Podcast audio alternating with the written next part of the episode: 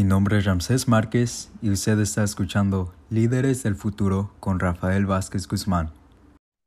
Entonces ya estamos con ustedes aquí en KBBF 89.1 FM y tenemos a la señorita Elvia Velázquez de la ley laboral, así es como le llamamos muchos de nosotros, nosotras. Ah, señorita Elvia, bienvenida una vez más a este su programa Líderes del Futuro. Ah, gracias por aceptar nuestra invitación. Hola, buenas noches a todos. Como lo mencionó el señor Rafael, mi nombre es Elvia Velázquez.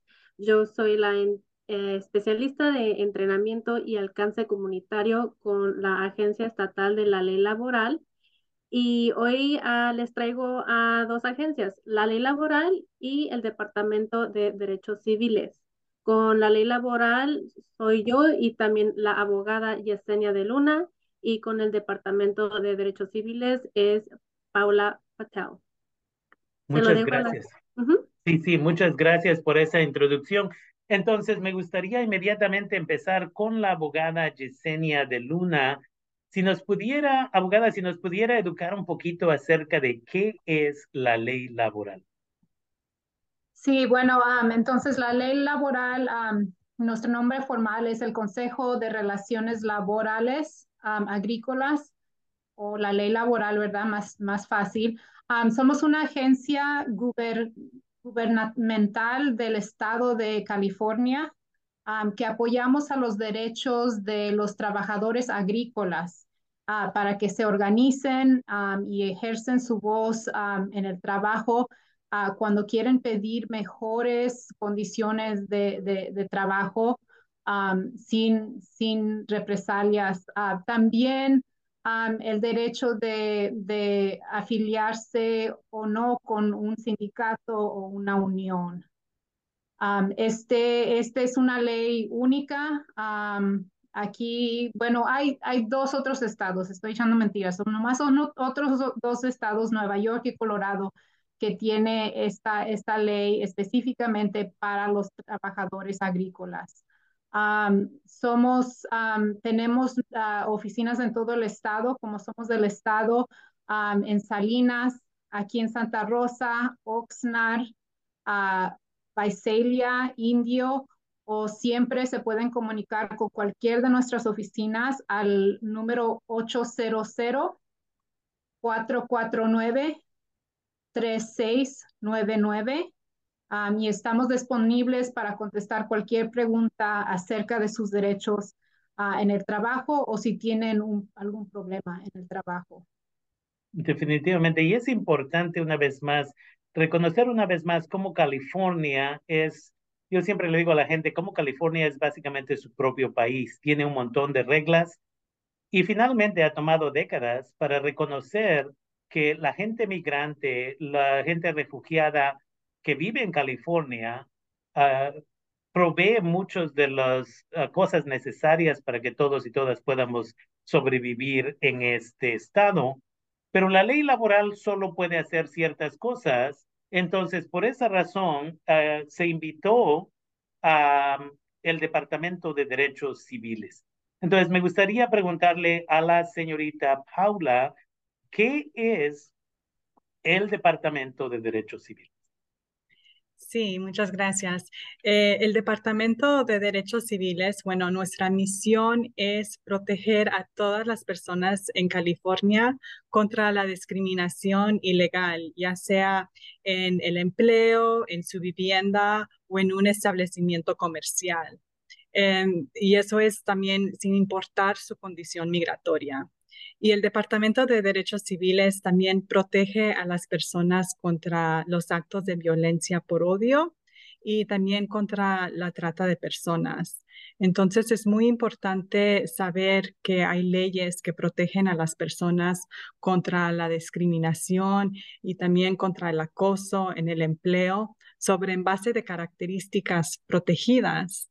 Y esas características características ah, protegidas incluyen la raza, color, ascendencia, origen nacional.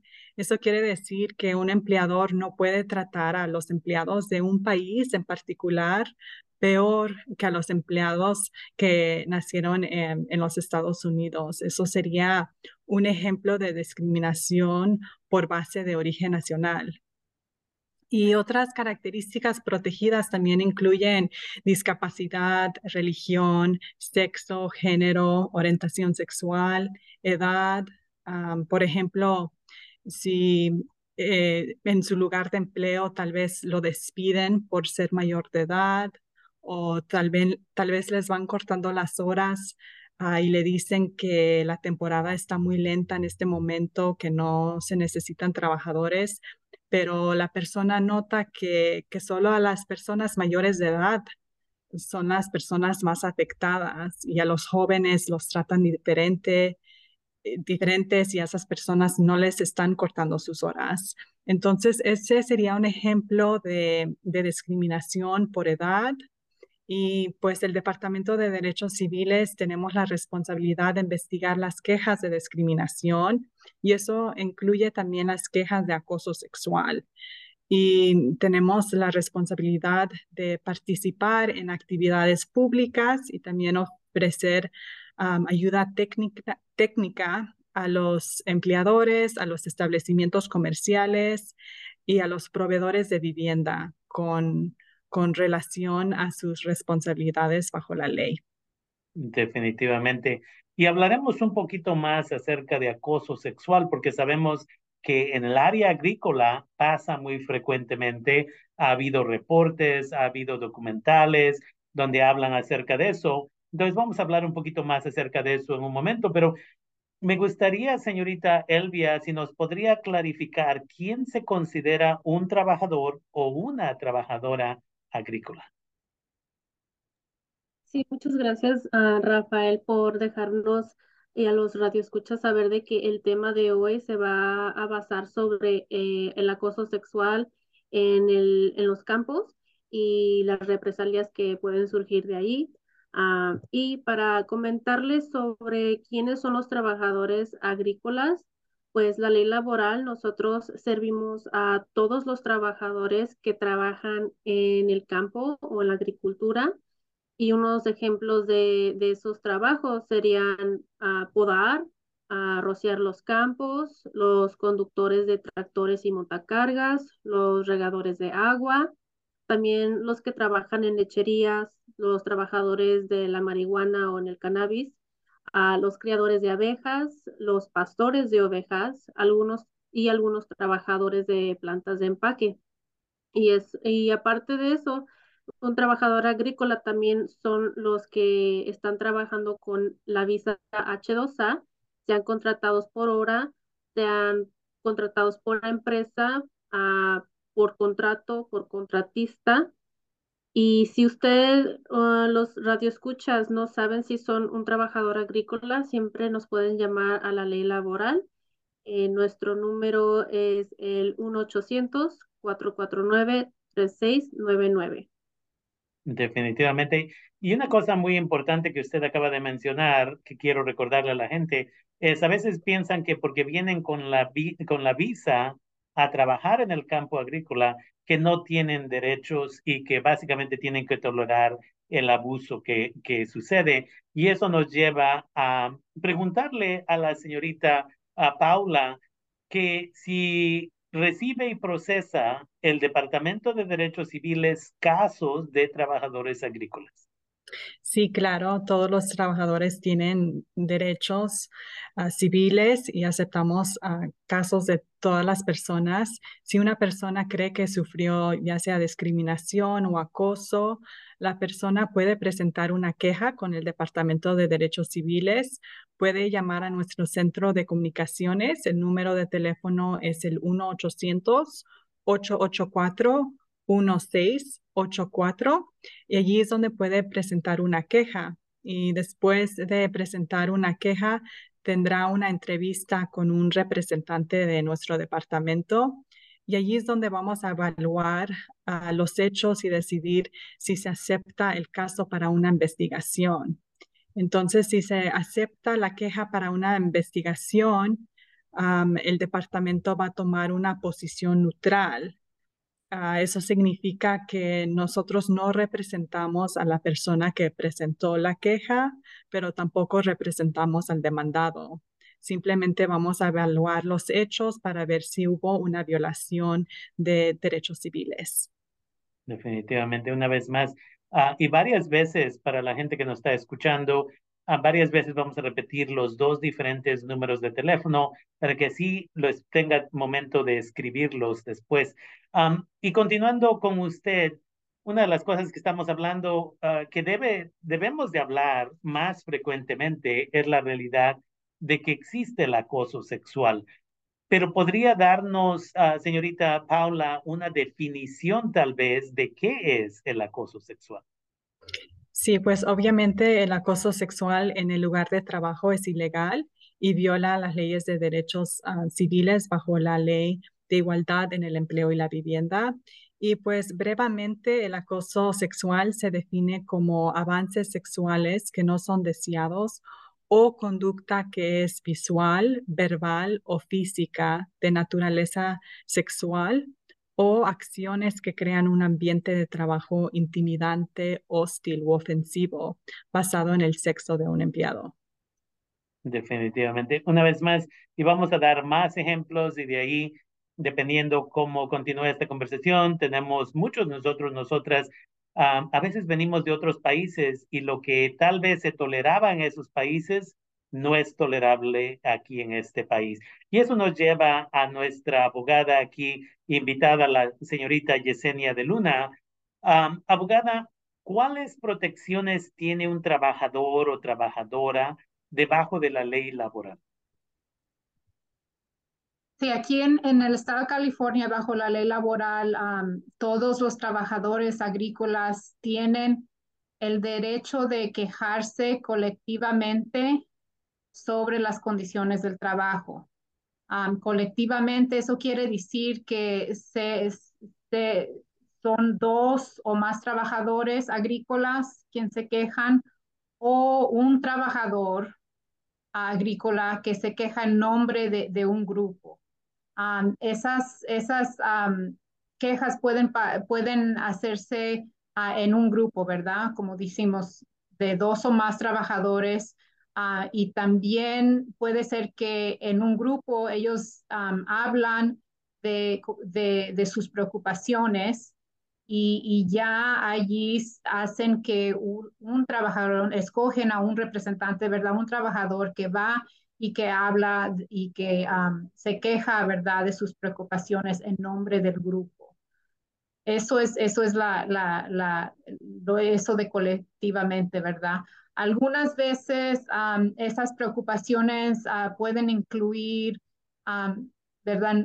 hay muchas, pero ah, lo, más, lo más que vemos más, ¿verdad? Eh, eh, solicitar salarios más altos, solicitar un cambio en la forma de que se les trata en el trabajo, por ejemplo, que se les trate con más respeto. Ah, también pueden hablar si hay una falta de, acceso al agua potable, a los baños, hablar sobre, sobre cualquier otra preocupación de su salud y su seguridad en los campos o también de solicitar a cualquier otro cambio, ¿verdad?, en, el trabajo. pero si, si, eh, si experimentan ah, por parte de su empleador represalias por hablar, eso es contra la ley, ¿verdad? por eso estamos aquí, nuestra agencia se eh, investiga esos, esos casos y cualquier trabajador agrícola puede ejercer esos derechos. Definitivamente. Eh, sabemos que por muchos años a gente que trabaja en el campo a veces no se les ha proveído baños, si les dan agua, a veces les cobraban o cobran a veces por los vasos, a veces el agua está sucia, todo ese tipo de cosas. Eso es de lo que estamos hablando aquí para nuestra gente que nos escucha queremos que ustedes sepan que tengan o no tengan papeles, tienen estos derechos. Ah, señorita Elvia. Sí, también le quería agregar a lo que había mencionado la abogada Yesenia de Luna, que cuando Se refiere a eso de las discusiones entre los trabajadores en pedir o en quedar en acuerdo de que hay una cosa que no les cae bien o piensan que no está bien en el trabajo, uh, no necesariamente tiene que ser una, un, una discusión formal entre los trabajadores. Puede ser simplemente una plática entre uno, unos dos trabajadores, tres trabajadores y al final concuerdan de que, ay, ¿sabes qué? No me gusta eso. Esa misma plática se consideraría, si, y si me puede corregir la abogada, como una discusión o una acción colectiva. Gracias por esa clarificación. entonces, cuando hablamos acerca de esto, de, estamos hablando de derechos de trabajo, abuso en el trabajo, acoso sexual. señorita Paula, ¿cuáles son las responsabilidades de los empleadores? Sí, los empleadores tienen la responsabilidad de crear un ambiente de trabajo libre de prácticas laborales prohibidas por la ley. Los empleadores deben de tener un proceso de prevención de acoso y también de discriminación y de represalias. Y ahora la ley de California requiere que todos los empleadores, ah, si tienen cinco empleados o más, les deben de brindar capacitación a sus empleados y también a los, las personas que tienen posición de supervisor, les deben de dar capacitación sobre el acoso sexual y la prevención de conductas abusivas. Entonces, cada dos años, los empleados deben de recibir al menos una hora de capacitación y las personas que tienen una posición de supervisor, esas personas deben de recibir al menos dos horas de capacitación sobre la prevención de acoso sexual y la prevención de conductas abusivas. Y un empleador ah, también puede ser responsable de acoso sexual si el acoso sexual fue cometido por un supervisor o tal vez por un compañero de trabajo. El empleador puede ser responsable por esas acciones y los empleadores también deben de tomar medidas razonables para prevenir y corregir las conductas discriminatorias y el acoso. Definitivamente. Y regresando a la abogada Yesenia de Luna, ¿nos puede dar unos ejemplos de casos que la ley laboral ha investigado tal vez o ha participado? Ah, sí, claro. antes de empezar con eso, quiero de seguir con eso, ¿verdad? Quiero hablar un poco de, de cuando se trae una queja y comenzamos la investigación. hay, hay una variedad de soluciones, ¿verdad? Que, que, podemos uh, conseguir para los trabajadores. y uh, una de esas tenemos la habilidad de obtener, se llama una TROA o una recuperación recuperara de su, de su trabajo, o si, si lo despidieron, si esa, la represalia es que los, los despiden, podemos ir a, a, pedir esa TROA para que les regresen el, su trabajo, uh, para que nos, no pierdan su, su, salario, ¿verdad? Su ingreso cuando, fueron, cuando han sido despedidos. y en informar, otra, otra uh, remedio, solución, ¿verdad? Es que vamos y informamos a, la, a, la, empresa acerca de, de la violación y esto permite que no solamente esos que fueron afectados tengan la información, pero pues, en veces puede ser no nomás esa cuadrilla, sino todas las cuadrillas o, parte de las cuadrillas que andan allí. en, entrenamientos para los supervisores sobre las leyes. esto es, es, eh, es, positivo para todos porque ya ahora los supervisores, los mayordomos entienden, ¿verdad?, qué son sus responsabilidades bajo la ley laboral. Y claro, ¿verdad?, cuando se, se pierde sueldo, podemos recuperar ese sueldo y eso incluye gastos realizados. Si, si encuentran un nuevo trabajo, pero este nuevo trabajo está más lejos, pues esa gasolina, ¿verdad? Eh, ahorita y más ahorita como están los precios. Ah, las soluciones varían por caso, pero eso es más o menos, pero sí, son los casos, ¿verdad? como hoy estamos hablando del acoso sexual, bueno, uh, un caso era una, una mujer y, y, un, y su esposo trabajaban juntos y a la mujer la, la andaban molestar, la molestaron, ¿verdad? La acosaron, un, sufrió un acoso sexual y, y, se quejó, y, y lo, lo, que hizo eso colectivamente en este caso es que dos de los trabajadores vieron que esto pasó y, cuando la vieron que ella andaba muy, se veía mal, ¿verdad? le preguntaron que cómo estaba y le dijeron, tú debes de hablar, debes de quejarte porque ya no te van a dejar en paz. y luego esa noche le, le, le habló con su esposo también y ya ella y su esposo, los dos se fueron y se quejaron de lo que había pasado. Al siguiente día regresaron y se quejaron. Y recientemente ah, tuvimos una llamada también de, un hombre, ¿verdad? Que, estaba, que, que se había quejado de que lo andaban acostando y,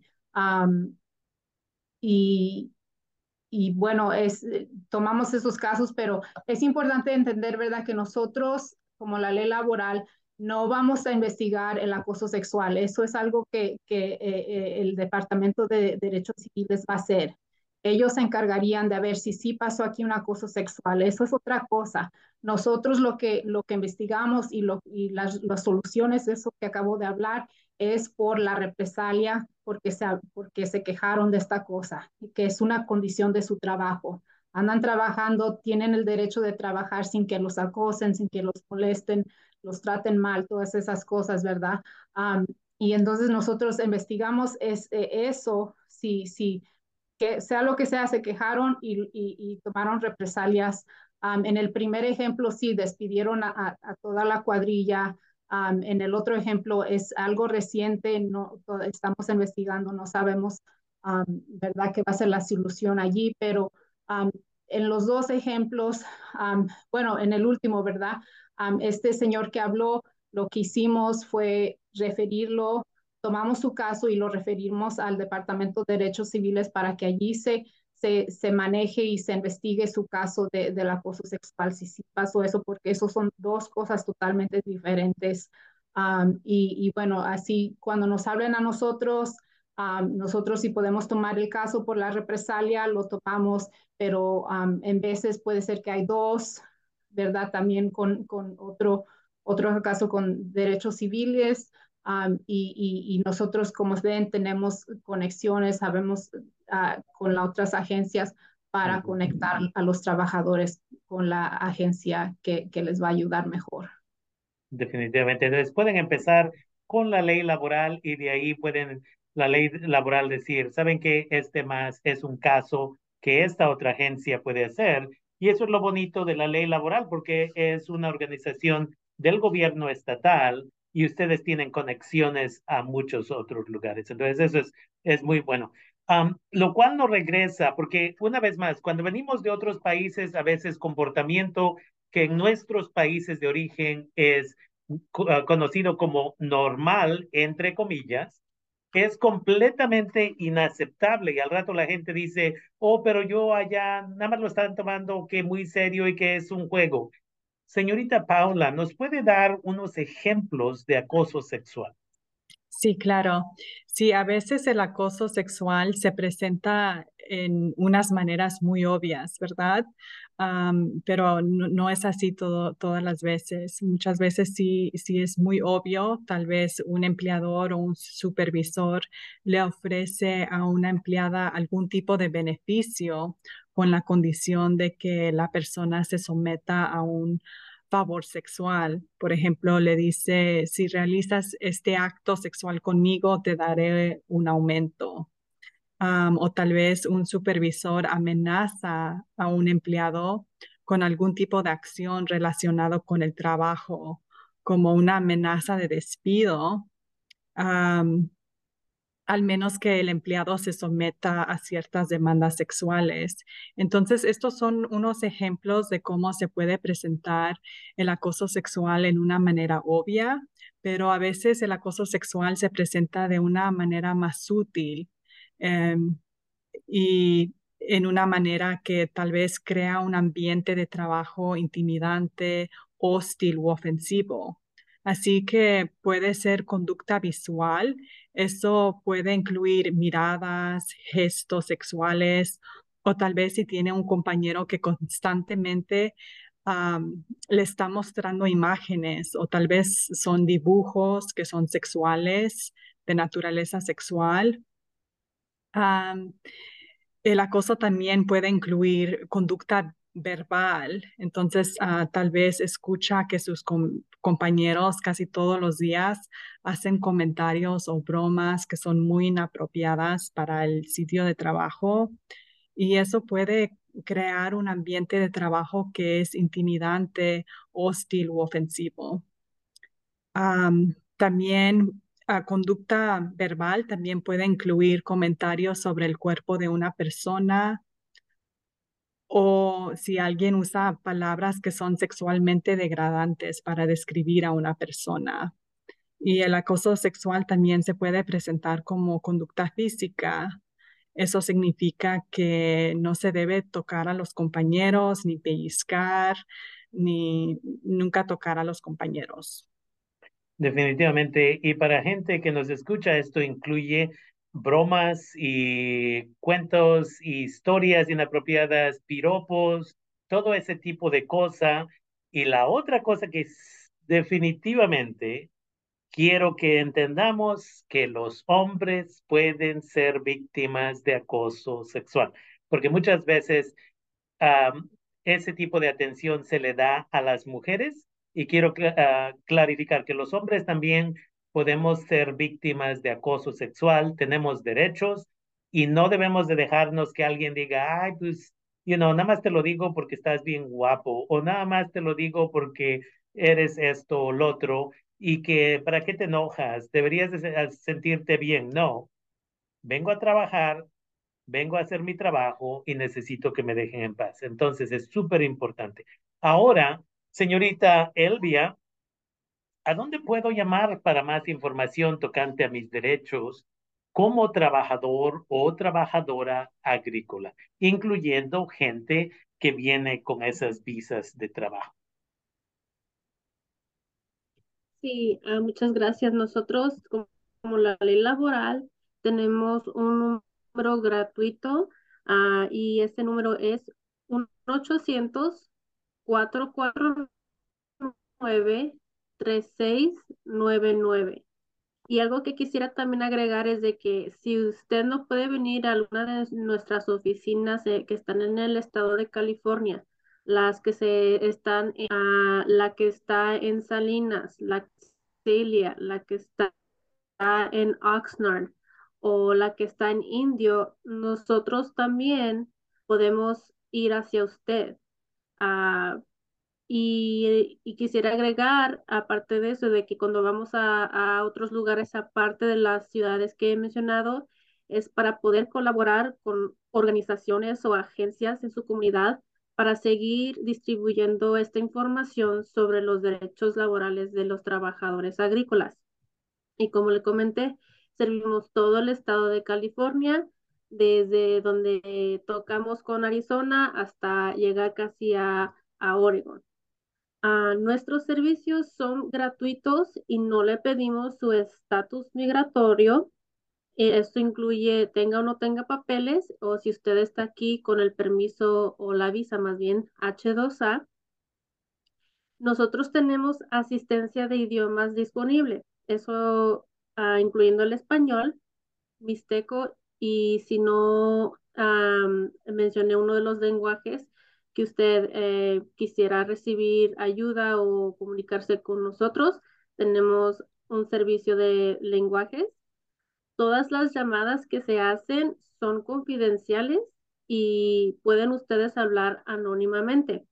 Si usted tiene un problema relacionado con el trabajo y no está seguro a dónde ir o a quién llamar o, con, o hablar más bien, llámenos y nosotros le podemos asesorar y conectarlos con la agencia que le pueda brindar ese servicio. Por ejemplo, el Departamento de Derechos Civiles, que ahorita tenemos en esta entrevista, con Cal OSHA, con el comisionado laboral o otras organizaciones no, no lucrativas o de gobierno.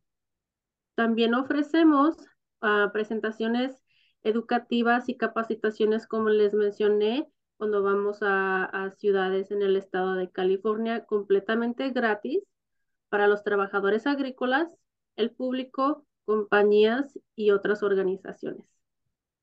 Y si nos pudiera repetir el número de teléfono, se cortó ahí la conexión por un momento, si nos pudiera dar el número de teléfono. Claro que sí, el número una vez más es 1-800-449-3699. Definitivamente, y ese es el número para la ley laboral. Y regresando a la señorita Paula, ¿qué puedo hacer yo si soy víctima de acoso sexual en el campo? Sí, si existe acoso sexual en su lugar de trabajo, eh, el empleador debe de tener un proceso para reportar el acoso. Entonces es muy importante que usted lea y siga ese proceso. Eh, debe de informarle a su empleador sobre el acoso y también es buena idea presentar las quejas por escrito y mantener un registro de cada incidente de acoso. Ah, trate de anotar la fecha y la hora y las personas que fueron involucradas. Pero claro, también sabemos que mucha gente no se siente cómoda yendo a su empleador cuando ocurre una situación de acoso sexual. Entonces, ah, muchas veces los trabajadores tienen miedo a las represalias después de presentar una queja. Así que los trabajadores también pueden, tienen la opción de de presentar una queja con el Departamento de Derechos Civiles si hubo discriminación o acoso en su sitio de trabajo. Y puede llamar a nuestro centro de comunicaciones al número 1-800-884-1684. Y si decide utilizar el proceso de investigación del Departamento de Derechos Civiles, es muy importante tener todos los hechos específicos y cualquier registro sobre el incidente. Y eso incluye el nombre de la compañía. Muchas veces nomás se sabe eh, la cuadrilla o el lugar de donde trabaja, pero no se sabe muy bien el nombre del empleador. Esos detalles son muy importantes de tener toda esa información, la información de contacto del empleador, y los nombres de las personas que, que le hicieron el daño, ¿verdad? Muchas veces, muchas veces se conocen como el contratista o el mayordomo o por apodos, ¿verdad? Entonces es muy importante tener los nombres y también saber que sus compañeros pueden servir como testigos. Y, y, los compañeros ayudan mucho en estos casos, especialmente si se abre una investigación los compañeros sirven como testigos del acoso, testigos de, tratamiento discriminatorio. Entonces es muy importante anotar los nombres de todas las personas que estuvieron presentes. Y en los casos de empleo debe de presentar la queja dentro de tres años. Entonces muchas veces ah, los trabajadores dicen, oh, pues ya no, ya no importa, ya pasó muchos años, ya ni trabajo allí, pero nosotros aceptamos casos eh, si es un caso de empleo, los aceptamos con, que lo, con, con, que lo traiga a nuestra oficina dentro de tres años. Y lo que pasa es que a veces la gente está siendo la víctima una y otra vez y ya le dijeron al supervisor o supervisora y ya le dijeron al contratista o quien fuera y ya de ahí se cansan de que nada sucede y dicen, ¿sabes qué? Mejor me salgo de aquí y me voy a buscar a otro lugar, el trabajo.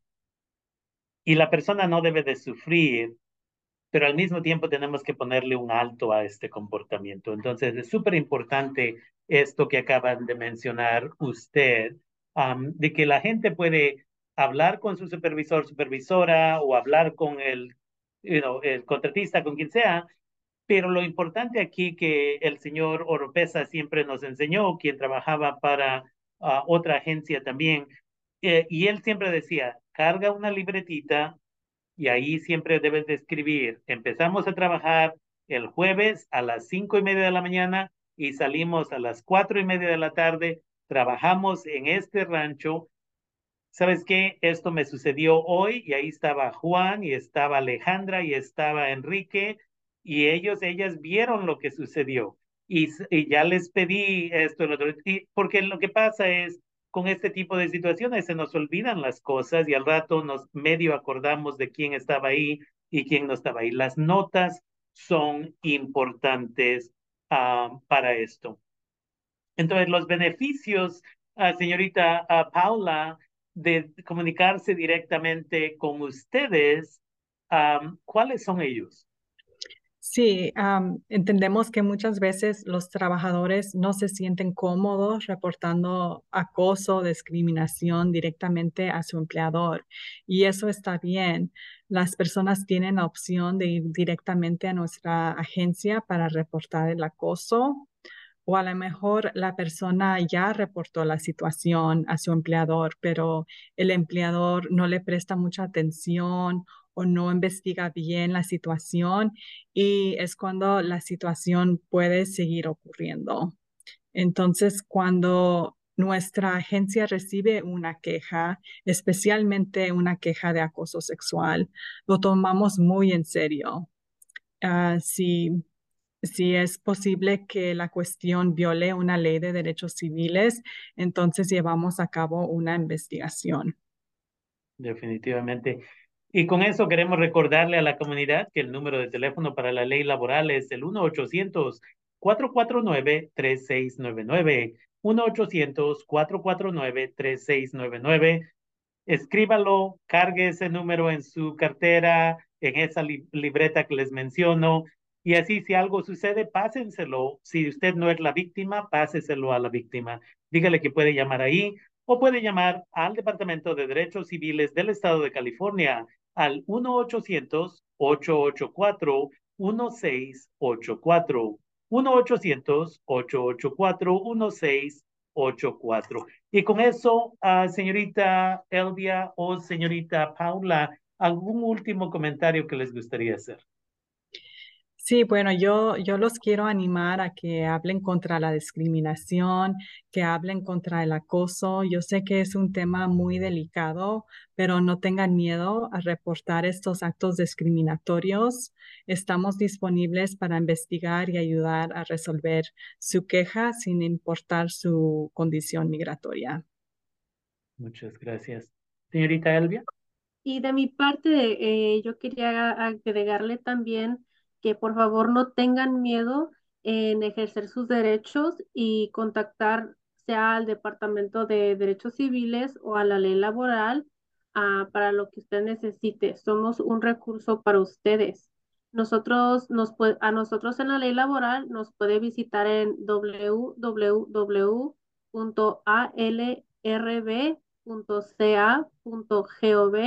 y también tenemos una página de Facebook bajo el nombre California Agricultural Labor Relations Board.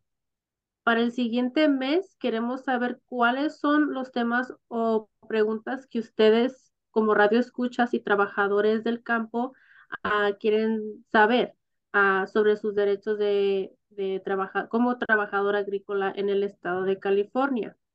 Aparte de eso, la ley laboral muy pronto tendrá un canal de WhatsApp y ahí en el canal de WhatsApp estaremos difuminando, no se dice así, ¿verdad? Ah, mandando información, eventos y, y, estará muy, muy cerca de esa, esa fecha donde ya estará disponible. Y para recordarles una cosa más, es de que todavía están vigentes y retroactivas los beneficios pagados por enfermedad del COVID-19. Eso significa de que si en este año, empezando el primero de enero hasta hoy, usted falló al trabajo porque le dio COVID y tuvo que cuidarse o tuvo que fallar al trabajo porque tuvo que cuidar a un familiar inmediato porque se enfermó con COVID o hubo un cierre en las escuelas y tuvo que cuidar a sus hijos. Esas horas perdidas del trabajo todavía se pueden reclamar con su empleador hasta el 31 de diciembre, ya se aproxima esa fecha. Si usted tiene algunas preguntas, nos puede llamar una vez más al número